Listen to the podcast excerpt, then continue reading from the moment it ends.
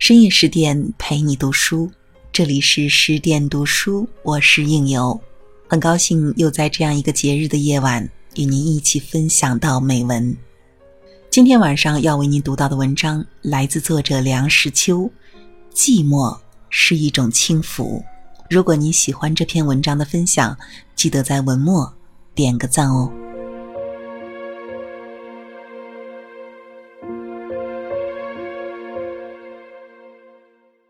寂寞是一种轻浮。我在小小的书斋里焚起一炉香，袅袅的一缕烟线笔直的上升，一直戳到顶棚。好像屋里的空气是绝对的静止，我的呼吸都没有搅动出一点波澜似的。我独自暗暗地望着那条烟线发怔。屋外庭院中的紫丁香还带着不少嫣红焦黄的叶子，枯叶乱枝的声响可以很清晰地听到。先是一小声清脆的折断声，然后是撞击着枝干的磕碰声，最后是落到空阶上的拍打声。这时节，我感到了寂寞。在这寂寞中，我意识到了我自己的存在，片刻的孤立的存在。这种境界并不太易得，与环境有关，更与心境有关。寂寞不一定要到深山大泽里去寻求，只要内心清静，随便在市禅里、陋巷里，都可以感觉得到一种空灵幽逸的境界。所谓心远地自偏是也。在这种境界中，我们可以在想象中翱翔，跳出尘世的渣滓，与古人同游。所以我说，寂寞是一种轻浮。但是寂寞的轻浮是不容易长久享受的，它只是一瞬间的存在。世界有太多的东西不时的提醒我们，提醒我们一件煞风景的事实：我们的两只脚是踏在地上的呀。一只苍蝇撞在玻璃窗上，挣扎不出去。一声“老爷太太，可怜可怜我这个瞎子吧”，都可以使我们从寂寞中间一头栽出去，栽到苦恼烦躁的漩涡里去。至于催租吏一类的东西打上门来，或是石毫吏之类的东西半夜捉人，其足以使人败兴生气，就更不待言了。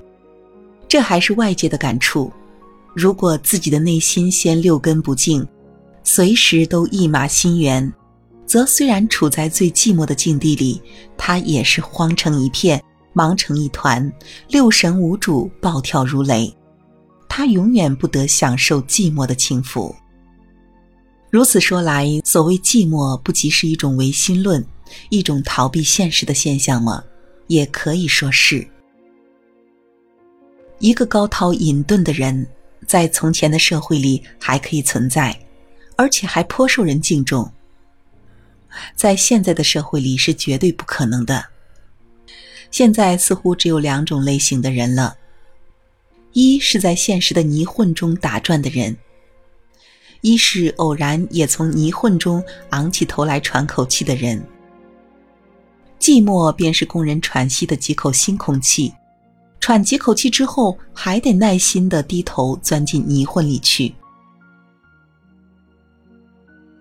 所以我对于能够昂首屋外的举动，并不愿再多苛责。逃避现实，如果现实真能逃避。无妩媚以求之。有过静坐经验的人该知道，最初努力把握着自己的心，叫他什么也不想，而是多么困难的事。那是强迫自己入于寂寞的手段。所谓参禅入定，完全属于此类。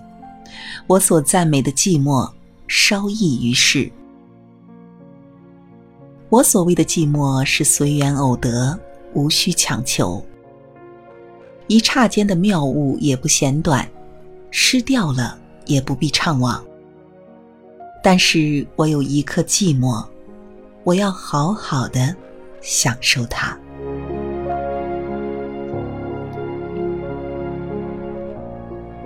好了，今晚的美文就为您分享到这里，感谢您的守候与聆听。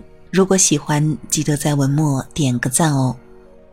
更多好文，请关注我们的公众号“十点读书”。如果你也喜欢应由的声音，也可以关注到我的微信公众号“枕边经典”。枕是枕头的枕，边是旁边的边，枕边经典就可以找到我。在每一个睡不着的夜晚，应由会在那里陪您说晚安。想象着砖头瓦片堆积成的故事，一对白发老人步履蹒跚，老榕树的光影下，他们在感叹着时光。野草丛生的屋檐，还摆个飞翔。缝纫机依旧不停，不停地旋转，